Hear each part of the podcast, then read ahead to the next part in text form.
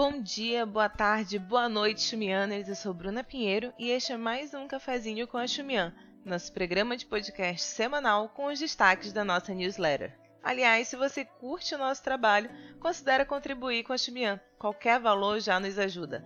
O nosso pix é chumianews.gmail.com.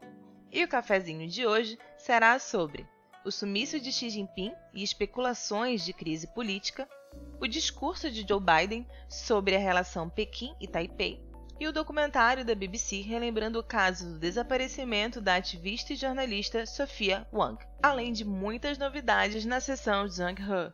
Vamos nessa?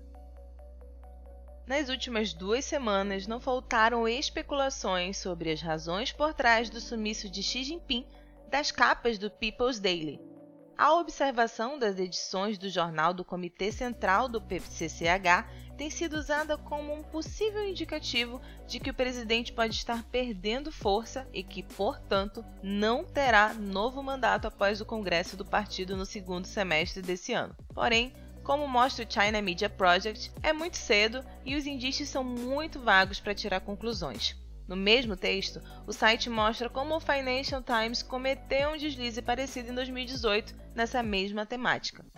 Outro aspecto que ajudou a fomentar esse tipo de rumor foi o destaque dado pelo premier Li Keqiang nos últimos tempos, sobretudo na pauta econômica. Uma foto em que ele aparece sem máscara em uma visita a Yunnan também foi alvo de comentários. Estariam ele e Xi discordando sobre a forma como o combate à Covid-19 está sendo feito no país? A condução do controle da doença segue forte na pauta política e gerou debate também envolvendo o ex-editor do Global Times, Hu Xijin. Acontecimentos recentes, como o lockdown em Xangai, o aumento do número de mortes e o fechamento parcial de Pequim, tornaram-se um tema de intensa discussão sobre os limites da política de Covid-0. E por falar em questões importantes envolvendo o PCCH, integrantes do alto escalão do partido e seus familiares estão sendo desencorajados a ter ativos no exterior. A organização deve bloquear promoções para aqueles que não seguirem essa diretriz e a justificativa dada são as sanções ocidentais contra a Rússia. Então tem mais pano na manga entre a guerra Rússia e Ucrânia que vem envolvendo a China e a gente sempre está comentando aqui na Xumian. Tem live, tem inclusive um episódio longo de podcast que foi lançado essa semana falando sobre o tema. Na última terça-feira, dia 24, Joe Biden, em visita à Ásia, voltou a falar que os Estados Unidos podem ajudar Taipei caso Pequim promova ação militar na ilha. É, minha gente, a boa e velha fala polêmica. Muito se especula que essa fala dele pode representar uma mudança de postura do país norte-americano em relação à política de uma só China.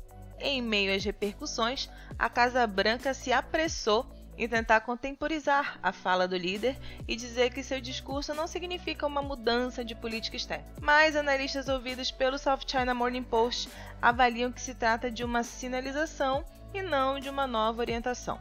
Já o jornal Global Times foi muito taxativo em um texto opinativo, afirmando que não se trata de uma gafe, mas sim de uma nova postura perante a China. E o governo chinês, por sua vez, na figura do porta-voz da diplomacia chinesa Wang Wenbin, deixou claro ao presidente norte-americano que não subestime sua firme determinação de proteger a sua soberania. Ainda na viagem a países do continente asiático, que inclui a Coreia do Sul e o Japão, Biden disse em entrevista coletiva que considera reduzir as tarifas impostas para produtos chineses. Em meio a toda essa polêmica, mais uma vez a China deixa bem claro que problemas internos são resolvidos internamente e preferencialmente sem nenhuma interferência dos Estados Unidos.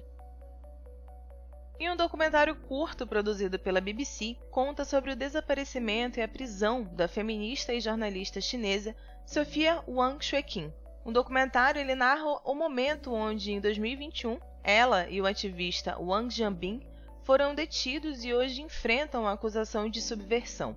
Sofia estava a caminho do Reino Unido, onde iria fazer um mestrado na Universidade de Sussex. Ela era uma das vozes ativas sobre a campanha do Me Too na China, ganhando destaque em 2017. A gente já comentou sobre esse caso na nossa News 173 e na época, a gente contou sobre alguns dos acontecimentos anteriores ao desaparecimento do ativista e do jornalista. Segundo relatos da época e de fontes anônimas, os dois planejavam, no dia do desaparecimento, viajar de Guangzhou para Shenzhen. Somado a isso, ainda havia a informação de que Sofia estaria indo de Guangzhou para Londres, onde ela iria né, iniciar o seu mestrado após ter recebido a bolsa do governo britânico.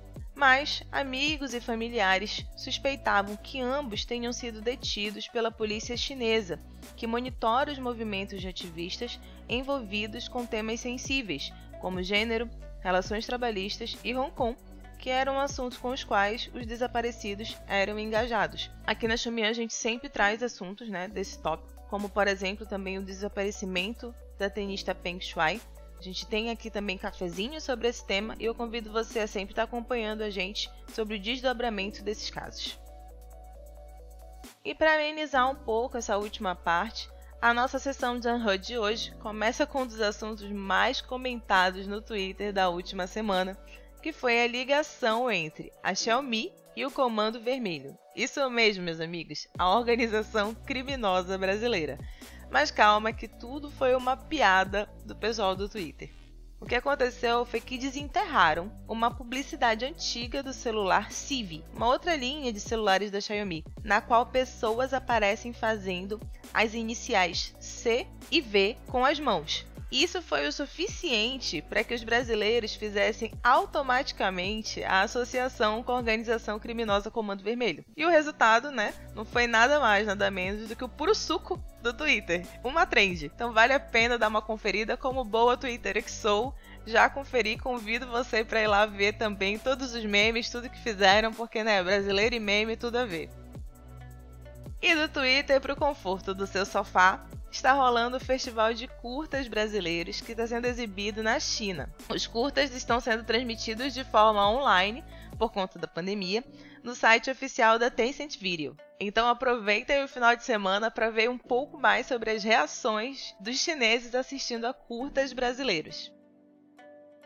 E por hoje é isso, minha gente. Esse foi o seu cafezinho com a Xumian com redação de Bruna Guimarães, Talita Fernandes, Mariana Marcondes e Júlia Rosa, além da produção de Guilherme Campbell. Lembrando que você pode acompanhar mais notícias sobre China em nossas redes sociais, além de, claro, assinar nossa newsletter semanal em www.xumian.com.br. Eu sou Bruna Pinheiro e foi um prazer tomar esse cafezinho com vocês. Até breve e a gente se ouve por aí.